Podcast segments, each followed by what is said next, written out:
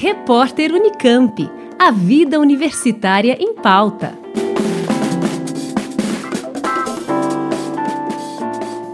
O Senado aprovou o projeto que define o CPF como o único documento de identificação dos cidadãos nos bancos de dados de serviços públicos do país.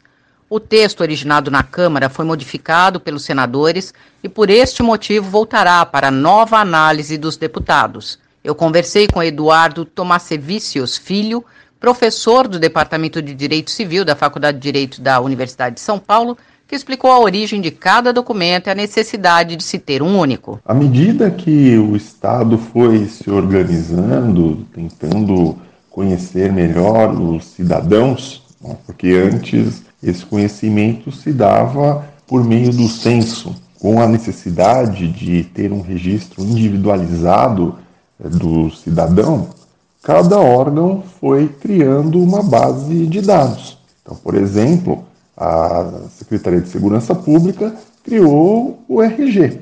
A Receita Federal criou o CPF. Para o alistamento eleitoral, tem o número do título de eleitor. Para quem é, tem que prestar o serviço militar, tem o número de reservista. Quem começa a trabalhar vai ter um número da carteira de trabalho e também vai ter o número do PIS. Quem se inscreve também em um órgão de classe vai ter um número, que é o seu registro profissional. Quem tem habilitação vai ter um número, que é o número da CNH. Quem viaja ao exterior tem um passaporte, que tem um número.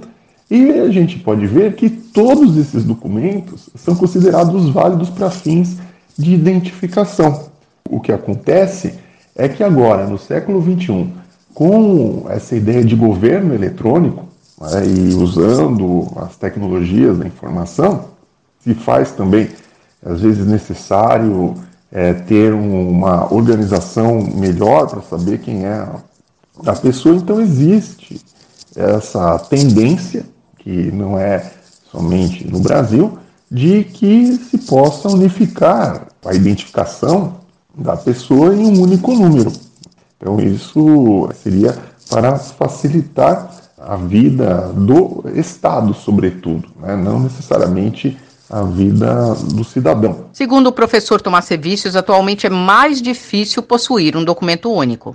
Existe uma dificuldade inicial né, de estabelecer um número único de identificação e, consequentemente, um documento único de identificação, até, em primeiro lugar, em razão dessas bases de dados estarem espalhadas em cada um desses órgãos.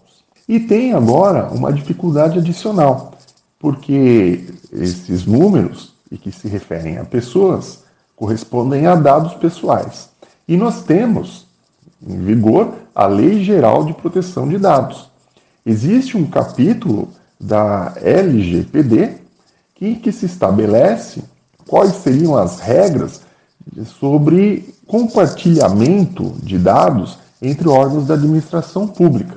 Isso tem gerado um certo incômodo, porque com essa interoperabilidade, essa possibilidade de os dados circularem entre os órgãos e aí houver uma identificação única, claro que isso vai ser muito facilitado dentro é, dos servidores, ou seja, dos é, computadores de grande porte, né, nesse sentido, né, do, do Estado, né, você pode correr o, o risco, né, enquanto cidadão, de ter um hipercontrole por parte do Estado. Desde a década de 90 se busca ter um número unificado. A primeira lei é a Lei 9454 de 1997, que se estabelecia o número único do registro de identidade civil, né? até pelo fato de que cada Secretaria de Segurança Pública tinha um número.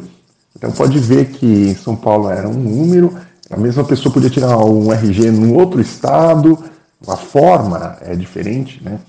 E depois de 20 anos, tivemos a Lei 13.444 de 2017, que estabeleceu a identificação civil nacional. E, na sequência, a Lei 13.460, também de 2017, estabeleceu é, regras sobre a participação, defesa dos direitos do usuário no serviço de administração pública, em que tem também uma regulamentação a respeito dessa questão do registro unificado. Atualmente, tudo é feito com o uso do CPF, por este motivo a escolha dele como documento único. O tempo todo perguntam o que para nós? Qual é o seu CPF? Você vai comprar qualquer coisa? CPF. Para fazer pagamentos? CPF. Transferências bancárias? CPF. Emissão de notas fiscais, CPF. Se a gente liga para algum setor, nem perguntam o nosso nome. Falam, por favor, me passe o seu CPF. Tanto que existe até uma discussão se o nosso nome deveria ser o CPF. Até como tem aspecto né, do nome social, né, ou seja, nada impediria que qualquer pessoa tivesse o nome, um apelido, pseudônimo, pouco importa, tendo em vista que existe a homonímia, ou seja, muitas pessoas com nomes iguais, isso dá muita confusão, mas o CPF é único. Então, dessa maneira, você conseguiria resolver um problema, né? ou seja, é, usando este número que acabou sendo adotado em geral todas as nossas atividades.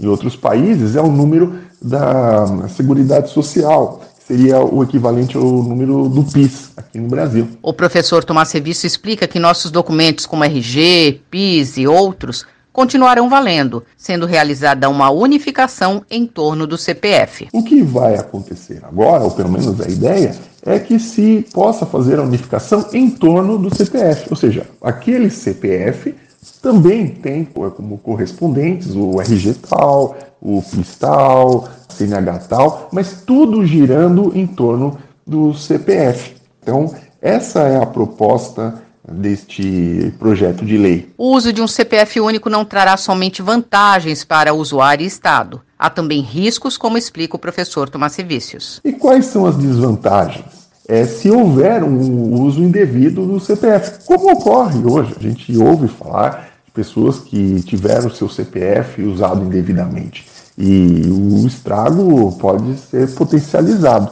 É, essa é a primeira desvantagem. E a segunda é que pode ter uma hipervigilância do Estado, porque se facilita demais essa identificação. E por parte das empresas também, né? ou seja, ter que unificar ou relacionar diversos números é, gera um grau de dificuldade. Agora, usando apenas uma sequência de números, fica muito mais fácil. Eu conversei com Eduardo Tomassevicius Filho, professor do Departamento de Direito Civil da Faculdade de Direito da USP, que falou sobre a criação de um documento único. Simone Lemos, da Rádio USP.